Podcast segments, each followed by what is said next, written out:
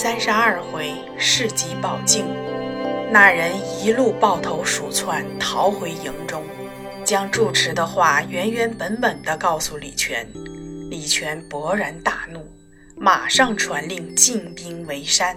观世音菩萨见如此情形，暗想：佛门是清净之地，怎么能让这般人去滋扰生事？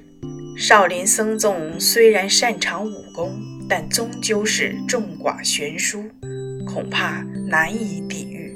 我还得去助他们一臂之力。于是菩萨幻化成一个行脚僧人，赤着双脚，一路往少林寺而来。到了寺里，照惯例拜了佛祖，参见了执事众僧，挂单小住。这样一住两三天。李全正在攻打山头，情况十分紧急。全寺僧众虽然同心协力的守御，到底还是寡不敌众，渐渐有些支持不住了。菩萨思量，此时不出手，更待何时？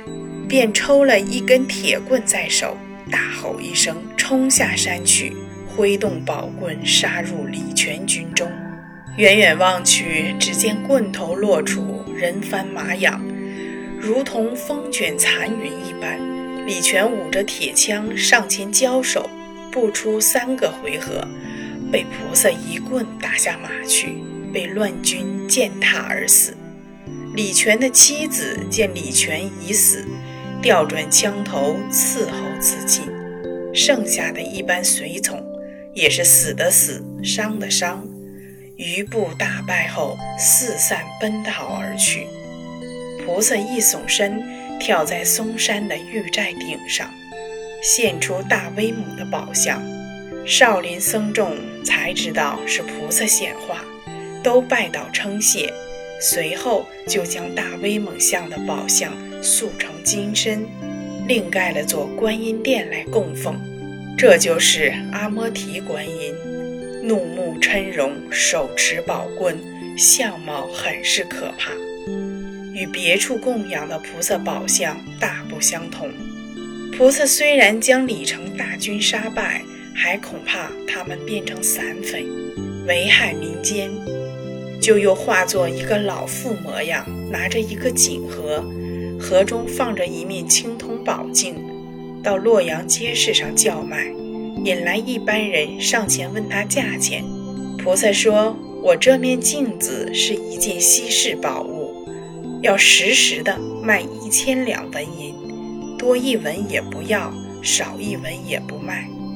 要是失去今天这个机会，往后就是出十万八万两银子也是买不到的呢。”有一个好事的青年插嘴说：“小小的一面铜镜。”却要这么多钱，究竟有什么值钱的地方？你先说说看。菩萨说：“我这面镜子好处正多呢。第一是能照见人心的善恶，第二是能现出人以往的所作所为，丝毫不差。有这两样好处，难道还不值一千两银子吗？”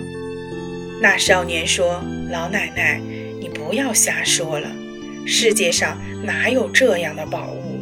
这叫人怎么相信啊？不知道你肯不肯让我试照一下？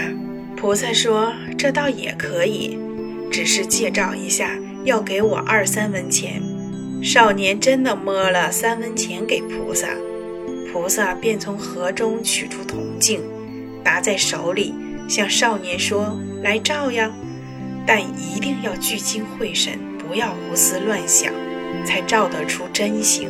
少年对着镜子大概有一杆烟的功夫，果然见镜中现出的一切景象，都是自己以往的作为。最后堕入畜生道中，投生为一条母狗。他看后不觉胆战心惊，可是别人从后面看去，仍旧是一面。空洞洞的镜子，里面什么也没有。菩萨将镜子收好，问他：“照的还满意吗？三文钱值不值？”少年挥汗如雨，脸色死灰，说道：“好，好，好，值，值，值。旁人见了他如此神情，争着问他所以然来。少年哪肯说出实情，只向众人说：“大家也不用问我，要是觉得有意思，不妨自己花三文钱也照一照，保管能够满意。”一帮好事的人听了少年的话，争着要试这个新鲜的玩意儿。这么一来，看热闹的人越来越多。风声一传开，搞得万人空巷的来围观，菩萨却只向众人含笑不语。从早到晚，足足照了三千多人。这三千多人里面，照了忧愁懊丧的要占十分之九，喜悦愉快的不过十分之一。这时，菩萨向众人说：“天色不早了，我要走了。”说完，便将铜镜放在盒子里，站起身来，抬起头来时，法相却又换了。在恶人的眼里，老奶奶顿时变成了凶神恶煞的模样，看了让人胆战心惊；在平常人眼里，或作嗔怒状，或作愤恨状，也足以令人感到寒心了。只有在善人眼里，却是慈眉善目的一位观世音菩萨。其中一般人受了惊吓，纷纷逃走。在一阵骚乱之中，老奶奶已不见了。大家知道是菩萨来点化他们。其中有几个老人还说，菩萨把刚才每人所出的照镜钱仍留在这里，大家应该把这些钱。用来在原处建安塑像，这一尊法像也分为三面，正面是菩萨面孔，左相是做大怒状的面孔，右相是微微含怒的面孔，手持宝镜，俗称为三面观音，其实就是游戏三位观世音啊。自此之后，那一般有过恶业的人。因为照镜看见了来生受苦的情形，也都觉悟反省，从此改过自新。这里的民风，因为受了这个感化，真是纯良了不少呢。菩萨自洛阳现法相后，一路云游，不一日来到江北地方，只见那边的民众不知礼数，只是贪恋财物，唯利是图。菩萨要点化他们，就变成了一个肥头大耳的和尚，带着无数的金银珠宝一路走来。这般贪得无厌的人看在眼里，便生了觊觎之心，立刻结党呼群，将他拦住问：“出家人怎么会有这么多宝物？感情是抢劫来的？快快现出来，放你一条生路，要不然……”休想活命！菩萨说：“我并没有什么宝物啊，也不知这世界上什么叫宝物，只以为向善修心才是宝物呢。”众人说：“你胡说！你身上的金珠翠玉还不算是宝物吗？快献上来！”菩萨说：“你们指的就是这些东西吗？